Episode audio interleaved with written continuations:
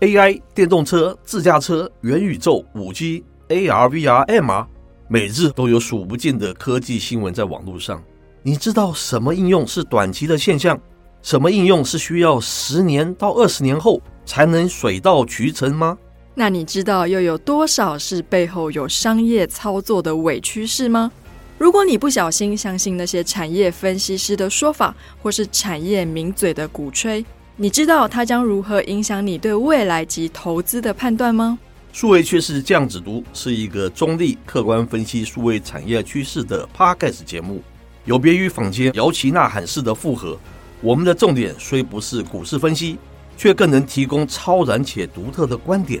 让你耳目一新。每周二跟周四不要忘记收听由科技大叔李学文，还有我跨领域专栏作家王维轩 Vivi 小而巧的数位趋势这样子读哦。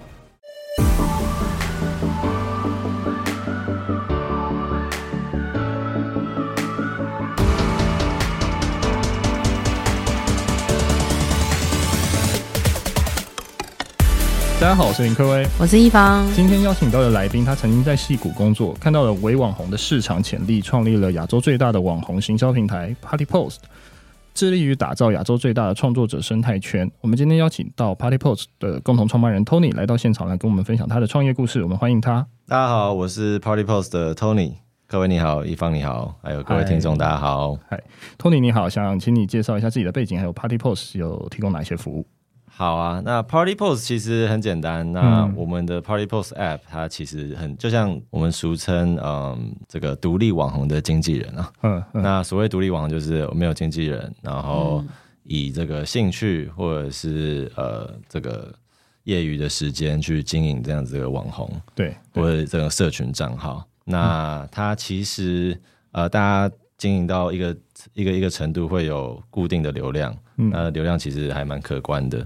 那这个时候就会有很多呃商转的机会。嗯对，那毕竟其实还是还是独立网红嘛，那可能大家都有正职啊，或者是、嗯呃有主要的工作，所以并不会都有这种呃比较固定的经济关系。所以这时候 Party Post 这个 app 就是充当他们经纪人，嗯那可以协助他们从呃接触品牌，然后到呃确认合作，那合作中的会经过的流程，一直到最后的金流、嗯，呃劳保或者是税务的相关，都可以一次在这个 A P P 上面解决。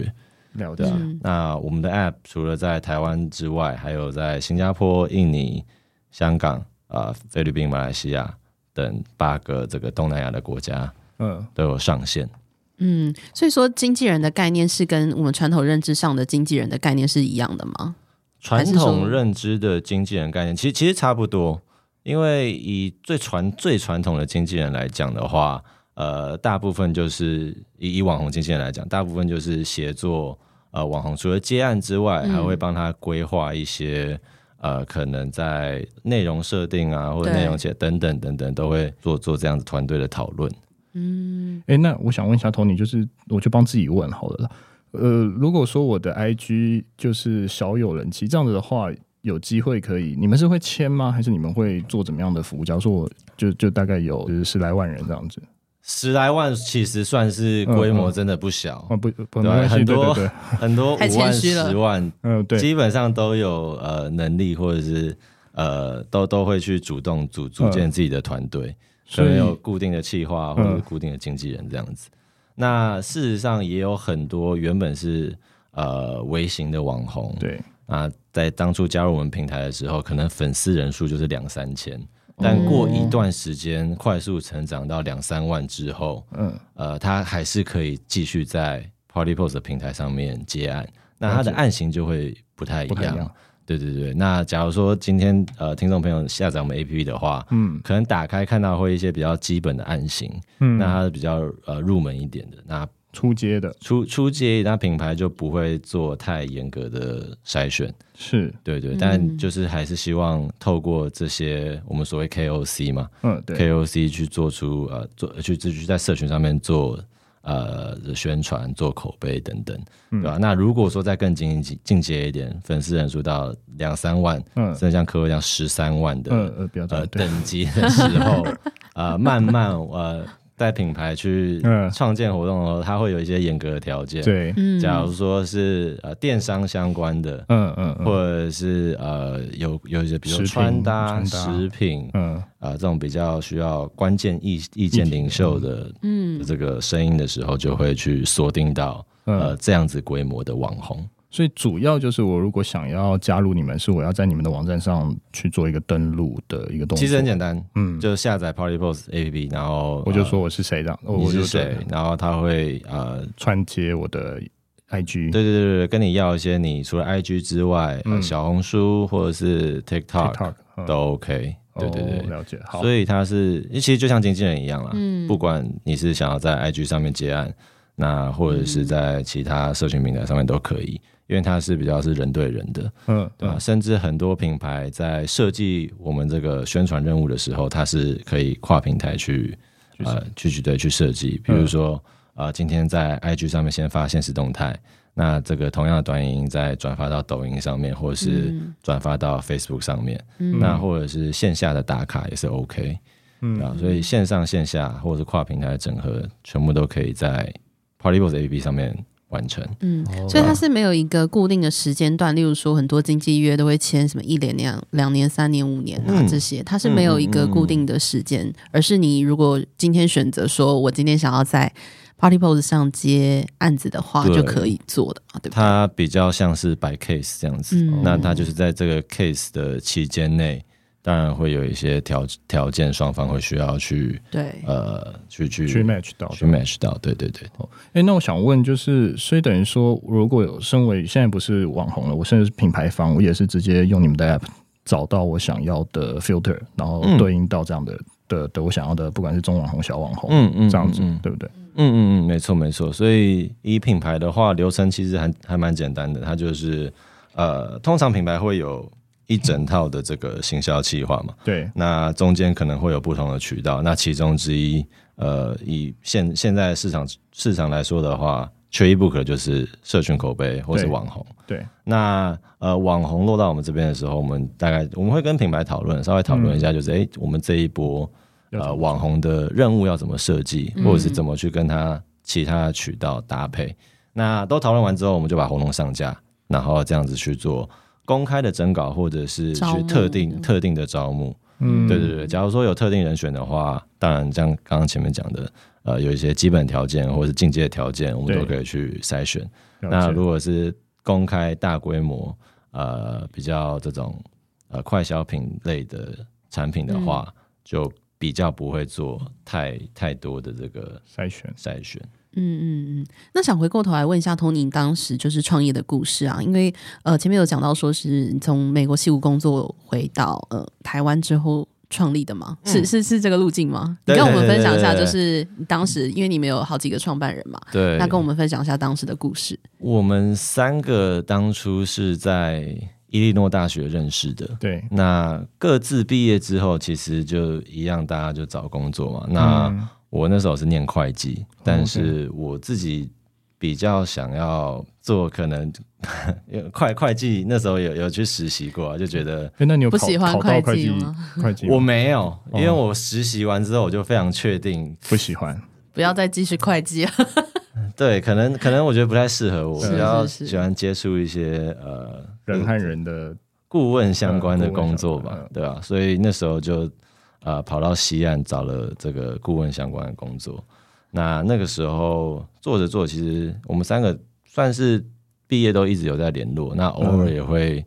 交换一些呃创业的想法。嗯嗯，因为知道创业家应该都懂，就是看到什么，哎、这个好像欸蛮不可以错可以做哎、可以做一下， 嗯那应该还蛮好赚这样。 对，天马行空， 对对对对，但时不时都会聊，但是。嗯，呃，大家刚开始聊的时候都还蛮开心，然后实际说，哎、真的要再往下到下一步更细节的规划的时候，嗯，通常这时候就开始打退堂鼓啊，这个还是算了，算了，好像真的的确是没有人在做是有原因的，嗯嗯，对吧？有有点门槛这样，但呃，就这个 Party Pose 这个题目算是呃，这个我算几十个或者甚至可能不知道有没有筛选出来的，筛，就是真的最有可能的，最最有可能之外，就是聊到很后面，好像哎、真的真的好像可行，嗯，对吧？那呃，最最初其实观察到的，我觉得很简单啦，因为其实大家都有、呃有同感，就是说好像呃我们从原本 Facebook 到 IG，大概二零一三一五 IG 开始串起来的时候，对，嗯呃，有一个比较大的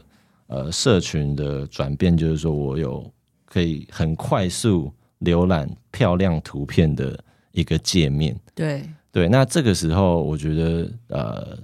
口碑这件事情真的被呃社群化，我觉得是从这边开始。那这个是一个关键，就是说呃，我们我们虽然是这样讲，但是实际上的确是很影响到我们每个人的消费嗯，的一些决策，嗯对吧？就慢慢你会听到说，哎、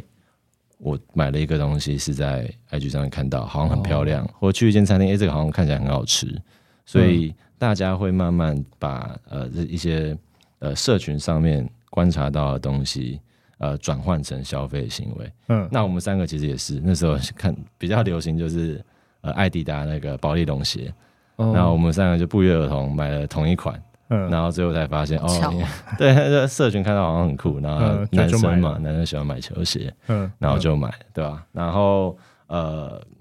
其实我们在当初在讨论的时候，其实做很多呃资料的一些验证嘛，去找嗯上网找资料什么的，然后看到一篇报道是说，Selena Gomez 那时候 IG 一篇夜配嗯价值五十万美金，哇，然后我就觉得嗯哇，哇哦这那时候的 IG 还是一比一的那种图片，然后文字都不是特别丰富。那那时候啊，就这样就呃手机也很小，那荧幕好像大概四寸，呃，小小小手机，对对对啊就就就这样就超五十万美金，嗯然后哦但他因为那时候粉丝也很多吧，我在 算想是我记得是全世界最多，但应该也对就可能几千万吧，嗯对吧？那 OK 那时候就这样算下来说，哇，那一个点赞可能几块钱几块钱，那我这样发一篇文，可能二十个点赞，是不是也可以嗯也有有个一些那个声对，量五，毛一块这五毛样，对对吧、那积少成多，积积沙成塔嘛。对大家每个人手机都有这么多照片，是不是可以变现？嗯然后就以这个素人影响力的呃出发点去研究这个题目。嗯那在实际上跟很多行销呃业者或行销人才聊的时候，确实是品牌也非常想要去大量的操作这些社群口碑。嗯只是说很麻烦，就是说，呃，大家还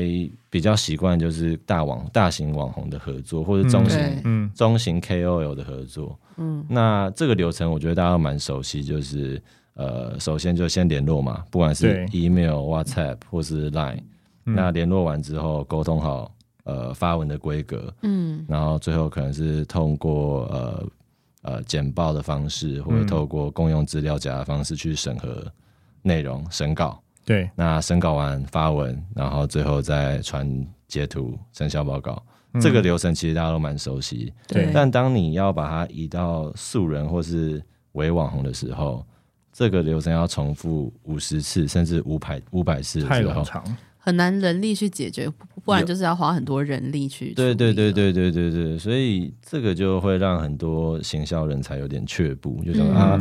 那我如果要经营口碑的话，我还是换一个方法好了。对嗯对对吧？所以那时候就觉得有点可惜，就是双方其实都很想要合作，对，因为我们很多品牌爱好者，比如说柯文戴这个 L 的帽子，对，对吧？对其实我相信你应该也是呃呃，很常运动，然后如果 L 知道这件事的话，嗯一定会很想要跟你合作。好，公开征 求，对他 还没进好台湾， L 请联络有到时他候哎他有如进果台湾，对落还地没进台湾的还没话进，对对对对， OK 记得找客维。 ，OK，好对啊，对，那那那像刚刚 Tony 有在讲，不管是口碑社群化或是口碑行销，我想问一下，就是业配与口碑行销有什么样的不一样？呃，其实业配跟口碑，我觉得也很很容易嗯，呃被混在一起讨论对对对了。那我觉得对于我们创作者来讲的话，最不一样、最最最大的不同就是业配通常会规范比较多，对，因为你讲业配，大家觉得哦，那就是呃品牌方呃出资你或者赞助去做这一篇创作，这一不管是贴文或是短影音，那他会可能会给一些呃大大小小的规范，我觉得这都是算是哦合理的，因为毕竟一个行销的内容，它必须要去配合到。很多其他渠道想要炒的议题嘛，或者是对想要宣传的品牌特点。对，所以业配往往会给人的感觉就是，大家会讲哦，业配感很重，业配感很重是什么意思？就是、哦，好像呃，跟原本创作者在呃沟通或者是口吻会有微微的不一不一样样，说可能说不出来哪里不一样，但是读者会察觉到。嗯，对，那这个可能就会被大家觉得哦，那这就是业配。嗯那口碑的话，它可能就稍微比较自然一点。嗯那呃，这个很多时候它的切角或者是呃，这个消费者或者是创作者想要描述的品牌特点，很多时候甚至是品牌自己没有想到的，哦，OK，对？吧？那呃，举例来说，呃，这个手机脚架好了，嗯呃，以以品牌来讲，它可能就会说，哦，我这个脚架呃特别特别稳，特别便宜，可以呃把很多不同型号的手手机架得稳。嗯，嗯，对吧？啊那但可能对呃消费者来说，可能会看到不一样的东西。那可能对客维来讲，或者哦，我特别喜欢这个配色，其实这哦个配色嗯平常跟我的穿搭是非常符符合的，嗯呃，全黑这样子，对，对吧？所以嗯我觉得很多不同的切角，或是很多不同同温层的语言，嗯，可能用口碑的方式去宣传，比较好，其实是比较比较有效的。嗯对吧、？因为你一个品牌或者是一个呃产品，嗯，当然品牌有一些呃主要的宣传的点，对但最后买回家怎么用，其实每个人都不太一样，哦，对啊，对啊，所以我觉嗯得这个最大的差异可能就是在这边，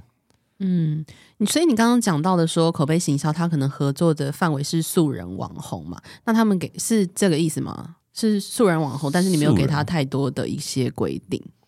其实也才是会给规定，因为、嗯呃，毕竟我觉得呃，稍微还是要给这个创作者一个框架，嗯他们其实也比较好创作。对，要不然你凭空丢给他一个东西，或者是假如他今天很喜欢某一个产品，他可能嗯不一定这么，不是每个人都可以马上就是变出一个东西出来嘛。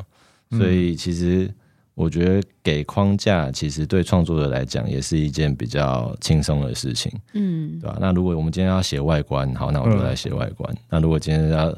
呃使用三个月后的心得，那我们就来写使用三个月后的心得。所以呃，我觉得框架可以给。那最后，我觉得到底这边到底是会被视为业配还是视为口碑，这个有时候我觉得也不用去纠结啊。其实那个界限应该很很，应该是说很模糊吧。而且有些人是不是对叶配的这个这个词，他有一点点抗拒，或是他觉得好像这个东西就是不不太好。对对对对有些人也把口碑行销写的很业配啊。那到底也叶嗯配的口碑到底是怎么 样？也有也有，对吧、其实反正读者都不 介意了，大啊家看得比懂就好较比较可能会排稍微排斥的就是嗯跟自己比较不一样，不一样的东西。不一样，或是无关，嗯那对吧、那我今天明明就没有要买车，你一直要推我车对啊，那我就觉得这一篇内容我可能就会马上跳过这样子。了解。嗯诶，那我想问一下 Tony，就是网红有分为一般网红、微网红、素人网红，和我们介绍一下这三者有什么样的差别，还有定义。嗯了解了解，呃，一般网红、为网红、素人网红，其实呃各家都有不同的定义了。嗯那、嗯呃，在 Party Post 上面，哦我我觉得其实就是为了沟通方便。嗯那我们可能就是、呃、一般网红会是粉丝人数达二十万以上。嗯那为什么会设这条线？因为我们观察到，一般可能十、二十，我觉得二十以上会是一个比较保守的界限，就嗯是对说二十二十万粉丝以上，然后比较高几率会有自己的经纪团队或者是、呃编辑团队等等。嗯那这个时候我们会把它归类成一般网红或是职业网红，嗯对他们就是有有办法去把这个全当职的成概一个念，呃，把它变比较可可持续性的商业商业组织了，对吧、那伪网红的话，就像呃，可能二十万、二十万以下，嗯，或是一万以上到二十万，那这中间我们都把它称为伪网红，或是独立的网红，他是嗯没有经纪人，他就是呃自己呃嗯自己运营这样子。那呃素人网红的话，那就是一万以下这些。其实、哦呃，对我们来说，素人网红可能我觉得现在现在比较还好，因为应该说以往 IG 它对粉丝人数一万以上跟以下会有一些不同的这个功能嘛，但现在嗯其实对也大部分都开放的差不多，所以其实也还好，嗯哼对吧、那只是说我们为了方便沟通，可能会跟品牌制定这样子的名称，对吧、那其实我觉得比较重要的区分是呃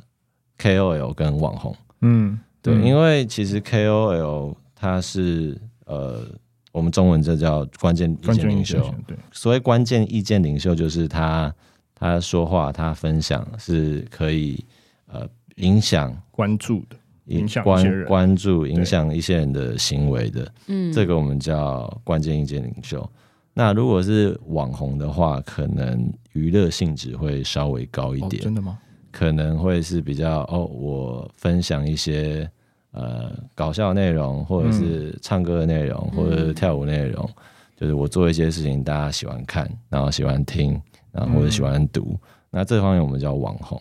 那很多网红其实，在某些领域是 KOL。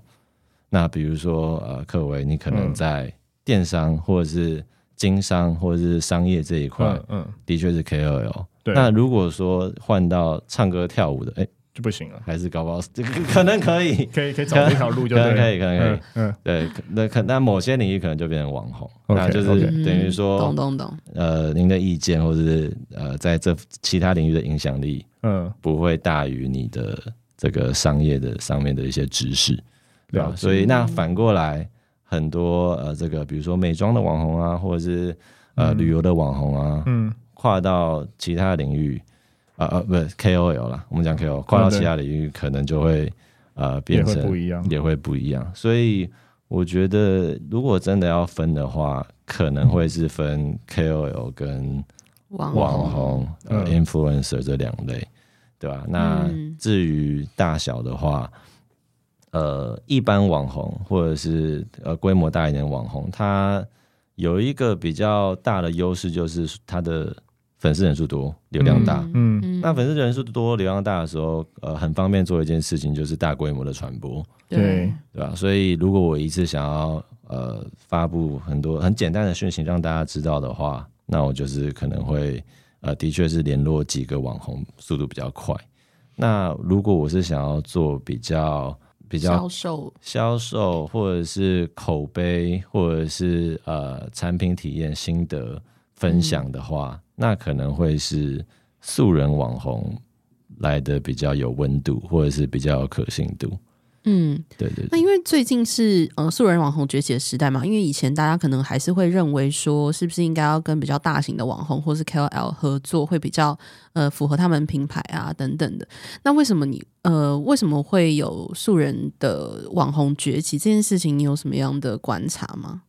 嗯，其实素人网红的崛起，其实就是所谓我们像我们这种中间的平台，可以让呃现在开始可以让品牌去大量的合作这些素人，那品牌相对来讲就会更愿意去呃找到他们真的所谓的 KOC 嘛，对吧、所以这个是其实我觉得应该会越来越普及，就是说越来越多人认识像 Polypos 这样的平台，然后更容易去。培养他的这个社群上面的品牌大使。嗯那从可能素人开始培养，慢慢这些素人其实也会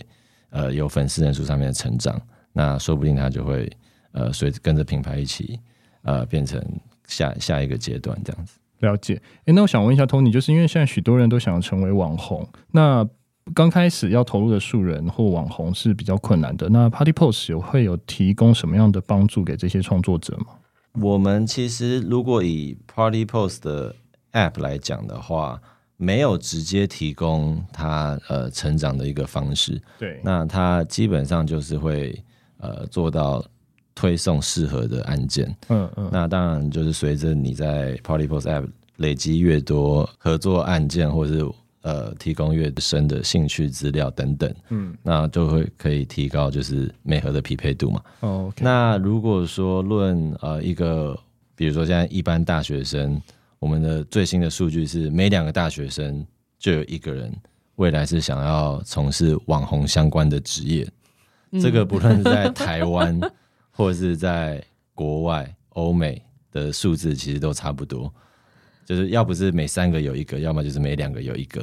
嗯对，所以这个这件事情就是比较麻烦的，是因为学校其实没有教你到底要怎么变成网红。对啊，对，其实有些学校有相关的学程啊，可能大部分是在新媒体下面啊，或者是在行销科系相关的，嗯呃，应该说很多很多学校有相关的呃课程，但是没有一个完整的学程。嗯那很多这些课程都是在可能新媒体下面或者是行销下面相关的，但你始终，我假如说我今天是一个大学生，我想要真的想要当网红的话，对，呃，我会有一点不知道怎么开始。嗯，那其实大家呃，网络上有很多课程啊，但是这些课程其实我看过最长的大概是八个小时。但你说你要把一整个专业浓缩到八个小时，我觉得有点难，对，对吧？所以现在呃，我觉得比较麻烦的就是大家对于这个网红的，就是我想要当网红这个观念还有一点呃，有有点有点落差，因为这个其实我觉得跟开餐厅有点像。嗯，就其实大家很多人都会觉得，哦，开餐厅餐开餐厅好像好像不难，那我也会做几道菜，那也是好吃的。对对但做菜好吃跟餐厅生意好不好，嗯我觉得是两两回事。那跟当网红一样，哦，你很会拍照，你很会拍影片，那但是你的呃这个 IG 账号能不能快速的成长，并且是可以持续性的呃商业化付，出对，对对对，这个这个是大家我觉得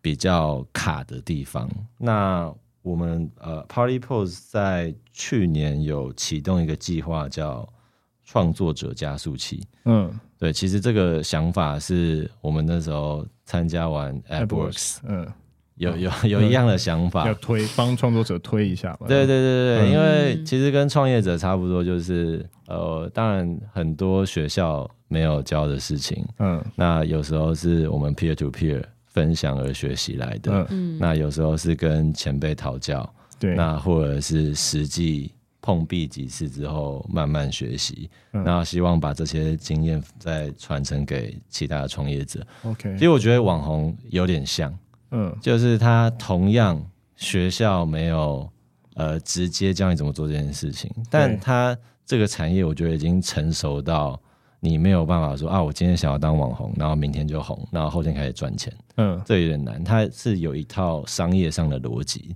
嗯，所以我们在这个商业呃这个创作者加速器里面，对，第一件推广的事情就是你要先把你的商业企划书写好，哦，所以我要当网红，我也要写，你要写商业企划书，哦对对对了对，解， 对啊，因为今会天去开始写回一家下写，会会会去写一下， 呃，对，你可能已经在你的脑中里面你有一真的没有把它个，写出来而已，我觉得，对因为柯威你本来毕竟你是找商业原来是这样子的主持人，所以对你对对对这个对你来说，我觉得跟可能跟吃饭一样，对，但没有，对，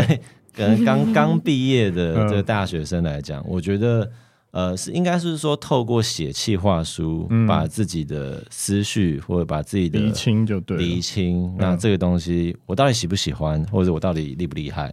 那有什么地方是我需要其他团队来帮我补足的？这个很重要。嗯大家会觉得，那我想要当王，那我就一个人开始。但是有时候可能呃，一个团队会是可以可以做的比较有效率，也不一定。嗯对啊，可是他会不会就是人设会更重要啊？人设就是要比较去符合他自己的人设吗？还是怎么对做对会比对，较我好？我觉得人设会是大家比较一开始会比较琢磨不定的地方，对因嗯，为大家想啊，那我就做自己，做自己。嗯但做自己其实当然是最好的，但是你要把嗯，你自己呃怎么样子呈现给观众，我觉得是一个比较大的挑战。嗯那你做自己没关系，但假如说你是很文笔很好的话，那我们可能就是呃 focus 在文字上面。是，那假如说我做自己的定义是，呃，我很喜欢唱歌，那嗯我们就透过声音或者透过影音的方式去吸引来人嗯来去分享，或者是吸引、吸引人，对吧？了解所以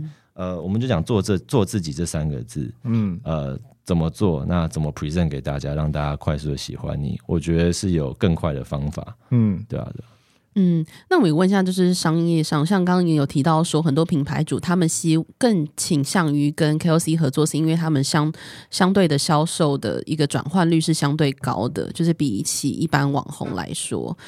那我就蛮好奇，就是想问一下，因为不一定每一个 KOC 它的可能呃转换率的会那么好，你们怎么样去评断说，诶，这个 KOC 它的转换率跟它的流量能不能成正比，或是你们怎么去协助品牌主去判断这件事情？呃，这个可能有一点点误会。呃，我觉得其实很多人，呃，应该说很多品牌的朋友会觉得，哇，那我可能跟 KOC 合作，那合作几次的确是有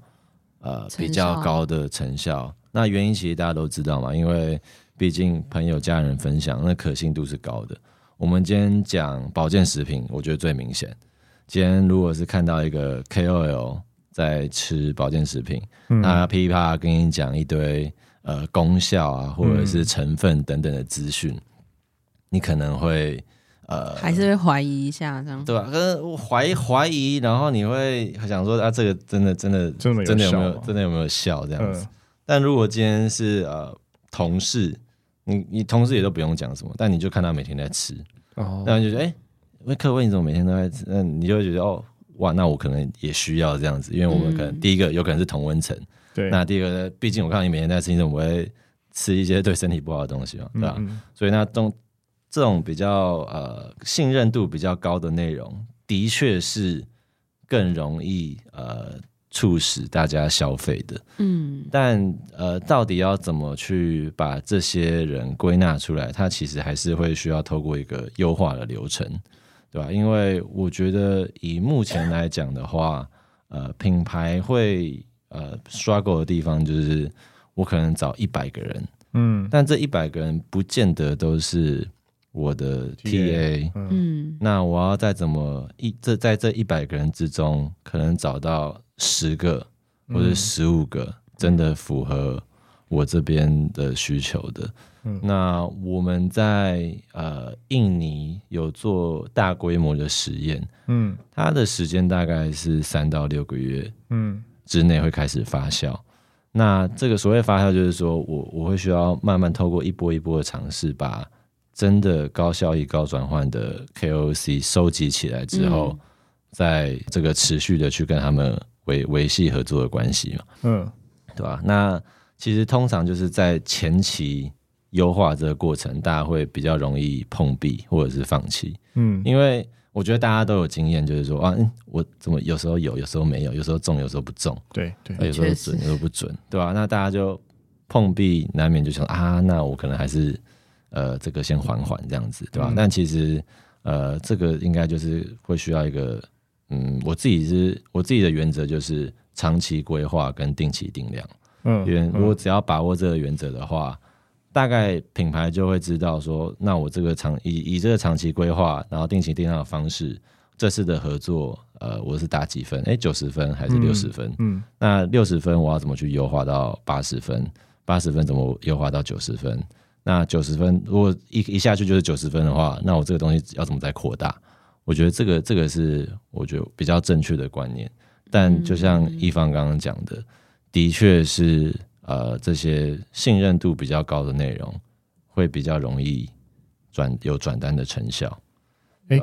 但我蛮好奇的，就是所以如果我身为品牌方，我是要广撒撒弄一两百个，还是就是真的只单一在几个大型的就好了？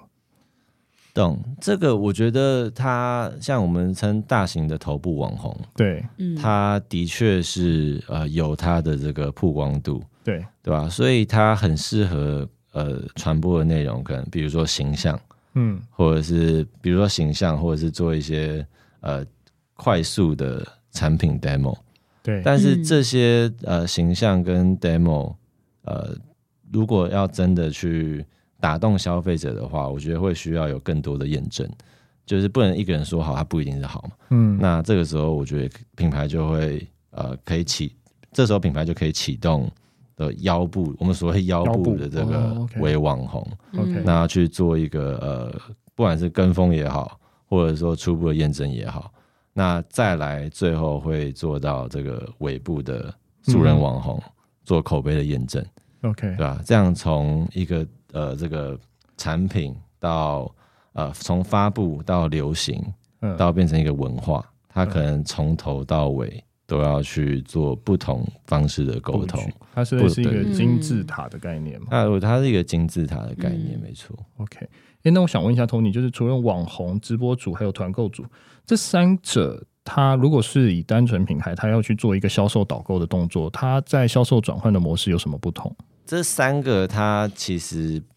本身就是三个不同特性的人物啦。对对对那当然，网红像我们一般讲的，很适合做一些比较呃大量的曝光啊，嗯或者是呃简单的产品 demo。那但是到直播主的话，他因为因为直播的时间通常比较长，是然后大部分都是用影片的方式，对所以更容易做一些更呃详细的呃产品 demo。对啊那他可能甚至是现场用给你看那种。嗯那我们小时候看那种电视购物，嗯我觉得是最好的例子。他们对往往可以用一些很吸睛的方式，对很我是 drama 的方式， 比比较比较抓马的呈现方式。哇哇，这个嗯对对对，吸尘器那一吸就有效啊，嗯，然后或者这榨果汁机，哇，那个可以对打 iPhone 都可以打碎，对对对，这一好种恐怖哦！好像有啦，国外应该有，好他要打恐怖把 iPhone 打碎，对对对对，这一种就是马上会觉得哇，好像这个广这不是广告，啊这已经现场做给你看，对，对吧？那我最后真的被这个吸引之后，要下单的时候，因为现在其实消费者很聪明，嗯，他他买的时候他一定会上上网查一货比三下家，嗯对，然后找到最棒的 deal。那这时候如果你有事先布局团购组的话，那他嗯刚好就可以帮他完成最后一路。对，嗯所以就是透过团购组有一些 promotion 或是有一些呃购买的 incentive，对让它更快速的可以去承担。嗯，那这三个能不能三合一？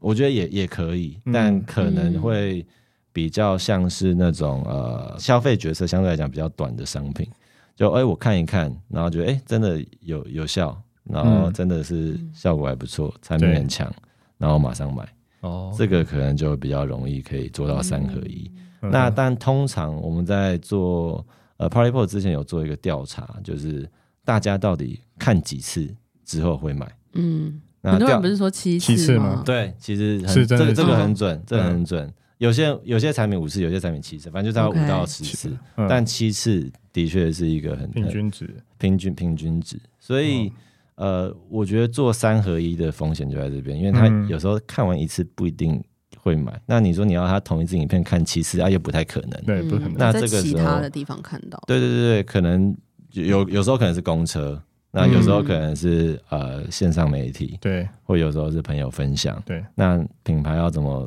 布局，然后在每个点都有机会被消费者发现，对，然后进而被打动，然后想要买。嗯对啊嗯，好，那最后一我们花一点点时间聊一下，就是在海外布局的一个状况。那跟我们分享一下，就是你们在例如说新加坡、台湾或是印尼市场的发展上面，就是有没有特别遇到一些，例如说跟当地的网红文化有关的一些困难或问题，或者是当地的消费者他们的使用习惯啊等等，可以跟我们分享一下。好啊，好啊。其实我们现在在东南亚八个地区，是每个国家的社群使用习惯都不同都非常不一样，嗯，对吧？那以台湾跟印尼比较的话，呃，印尼它其实 Twitter 非常流行，不是，对不起，X.com 是非常流行的，嗯，对，对啊，因为那边的网络可能没有这么普及，那 OK X.com 相对来讲流量没有吃这么重，嗯，所以文那字型的，对对对对对，那呃，以呃除了 X.com 之外，另外一个就是呃 TikTok，嗯，对吧？那那边当然是呃可能呃消费习惯的关系，大家没有像我们台湾人很精打细算，对，他可能看到他可能就可以买，哦所以 OK 好好，我也要这样。对啊，所以 TikTok 在印尼前一段时间电商做的呃印尼印尼的 TikTok Shop 做的很厉害。嗯，那中间现在好像是暂停的状态，因为有一些政府政策的关系，但嗯我相信应该不久将来会再重新重重新启动，嗯，对吧、那像菲律宾来讲的话，呃，他们很喜欢呃看短影音，嗯，OK，对吧、那我们台湾每个人每天在社群上的时间是二点五个小时，嗯，菲律宾是四点五个小时，哇，它是两，那它是它是两倍，对啊，他们将不看近两 Netflix 倍吗？？将近两倍。其实这是有一个呃很 local 的 insight，嗯就是菲律宾的政府，它有一个政策，就是它 sponsor，它会 sponsor 你社群上面的流量，嗯，因为菲律宾网络也很贵，所以政府跟这些社群平台有达成一个协议，就是说，呃，这些人在华社群的流量，我不算他的这个哦每个月是的哦扣打，所以他们很多是，比如说我们喜欢用 Line，那他们从就会主要的这个叫什么通讯媒通讯软体软体嗯就会变成 Messenger 或，OK，者是 WhatsApp。嗯因为这个这样子，它就被 qualify 成是社群流量，它就不占用它啊的这个、哦流量费对对对流量费。所以他们社群，我想说，我一开始想说看这个数据超酷怎么会是四四点五小时，这哪来那么多时间划划社群？嗯反正但也它是包含回讯息什么的。对对，，回讯息或者是买东西，嗯，所以他们也比较，就是我看到什么东西，诶，我可能不是去某某或者是虾皮上面，我可能是在 Facebook 上面买。它就是直接在那个视窗里视窗里就结哎对对束对对，了，嗯对反正这个流量是免费的，对吧、所以这些就就是就会会有一些会有一些这种使用上的差异。嗯嗯那以台湾来讲的话，我觉得算是呃这个内容质量跟其他东南亚相东南亚国家相比是比较高的，嗯那而且也比较精致，或者是嗯摄影也比较专业。那台湾的摄影，我觉得是世界出名的嘛。嗯，应该是对对啊，对啊，所以大家不知道天生就很会 拍照，对吧、我觉然得后是因为现在社群上的东西都太精致，你没办法就是用乱乱做之很类的，对，啊，用很很低级的东西，大家也看得出来啊。对吧、所以我觉得也是环境的关系，嗯，培养出社会的这个氛围，氛围，然后嗯大家就自然会想要把照片拍的好看一点，嗯，文案写的呃可能有趣一点这样子。哎、那你有发现什么样的东西是比较会受欢迎的吗？可能说是美食啊、体育啊、运动啊等等的，在在在台湾或者在其他国家，在台湾的话，我觉得就是大家平常会呃喜欢看的这些内容啦。嗯那我觉得比较多是，当然美食、旅游或者是美妆这几个，一定是在其他国家也是一样的。嗯，因为广大受众或者是大家每天关注或是买的东西就是这些，那大家对就自然就会想要去关注。那我觉得相较之下，台湾呃胜过于其他东南亚的是一些知识型的内容，哦，OK，嗯比如说台湾有一个比较红的 IG 账号叫 EC Pro，嗯他就会分享 很多有小声跟你讲 对，OK，好，谢谢，谢谢对，同学，他他就会他就 OK，会我了分解享了啊好很多这种专业知识。 ，OK， 但好其实这个是在东南亚比较少，因为我们常常 会，好笑笑那么久，我想说，我想我刚才想说，讲谁对老啊，高还是什么东西？ 我我刚才也想说要讲什么老高还是什么。就是一起对好好，对，所以所以所以等于说，东南亚的的一些氛围，他们是比较不能说他们比较 local，他们比较接地气，好了，应该是这样讲。比较接地气，但嗯可能是因为 TikTok 也比较盛行，所以他们很多娱乐性质的短影音是比台湾来的丰富的。 OK OK，对对。对对对哎、那台湾现在是 TikTok 已经开始慢慢红了吗？还是你觉得 TikTok 它会是未来也是在台湾会是一个趋势？我觉得它在台湾会不会是一个趋势？这个如果说是去年问这个问题的话，可能答案会有点不一样，因为嗯呃，现在除了 TikTok 之外，Instagram 跟 Line YouTube Shorts 嗯，他们都做的会比较像，对，所对以对台湾人以现在来讲的话，可能就会觉得，哎、不一定要去 TikTok 才可以享受这些短影音。嗯嗯，那因为现在其实很多剪剪辑软体也嗯不一定，也它它除它就是一个软体，它可以帮你优化不同的平台，嗯所以其实我觉得这样子不，我我我台湾如果现我如果现在要让 TikTok 在台湾流行起来的话，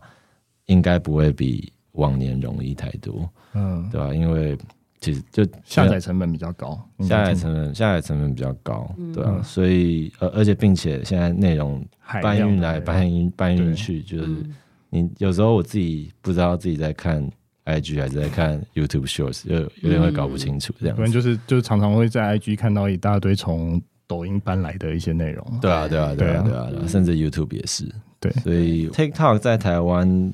一大部分的这嗯个受众，我我们调查发现，要么是很年轻，要么是年纪很大，哦，是哦，对吧、所以比较我没有我们的中段的这些，中间人因为在干嘛？中间人就是因为我们比较在 IG，我们比较早进入社群嘛，之所类的以在 Facebook 啊，我讲错了。，对， 从 Facebook 到 IG 是比较习惯。那对嗯年纪比较小，他们可能从小就是 TikTok。嗯哼哼，那懂年纪再更长一些的话，他们可能刚接触社群的时候，就是下载 TikTok，就是下载 TikTok，、嗯对吧哦？，所以大会会有这样子比较特别的现象。嗯，好。那最后再问一下，就是 Party Pors，你们之你们之后有什么样的规划，或者是海外拓展的计划吗？可以跟我们分享。懂懂懂。其实我们最大的呃，近期比较比较重要的规划，还是刚刚讲到的创作者加速器这部分。嗯对，对吧、因为事实上，我觉得创作者这个生态的发展，呃，对我们来说是，当然对我们来说是有直接的影响之外，其实在整个这个社会风气来讲，我觉得网红跟呃每个年轻人的生活已经脱不脱不了关系，所以嗯，我们当然希望大家可以除了持续产出更优质的内容之外，可以让这个整个生态更健康的成长。嗯，那因为有些其实我觉得比较呃比较可惜的地方，就是大家呃社群经营到某个规模，开始会有商业机会的时候，它会呃稍微模糊到模糊掉它原本呃的人设，对，呃，因为可能要去迎合品牌也好，或者是对他的 TA，迎合他的 TA 也好，对吧、这个我觉得会是呃，算是一个社群的乱象。那我们嗯还是希望可以用一个比较可持续的方式，或比较健康的方式，让大家不要呃被这些呃杂音给干扰，嗯或者不要被干扰太久， ，OK，这样子，对吧、啊所以呃，创作者加速器算是我们近期一个比较重点的呃重点的项目。那海外来讲的话，其实因为我们之所以可以横跨这么多的国家，嗯也是因为接触比较多跨国的品牌，对，所以他们同时也是、嗯当然希望可以一站式就完成嘛，对对，吧、所以。嗯呃，海外这八个国家一定会持续做。那更多，我们现在慢慢有看到比较多台湾的品牌嗯，想要出海。嗯嗯，这个方面就是呃，Party Post 的优势就在于说，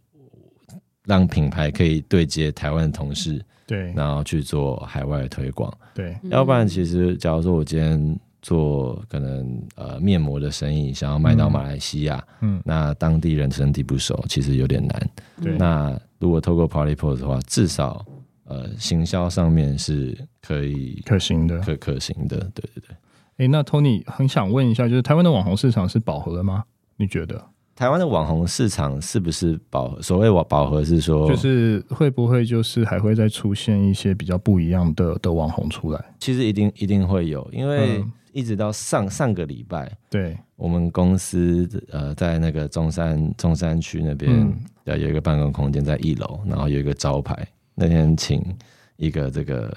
供应商来帮我们换招牌，对，然后我就跟他说，哎、你有没有考虑当网红？嗯，然后他以为我在开玩笑，然后我就打开我的 IG 给他看那个，哎、有一个最近那个大陆很红，你你有看过吗？做招没有做什么做招牌的吗？哦做做做招牌的网红，那他那个呃内容方，因为其实招牌很多都很吸睛嘛，对，对吧？吧、那他也有很多变化方式，我就说，哎、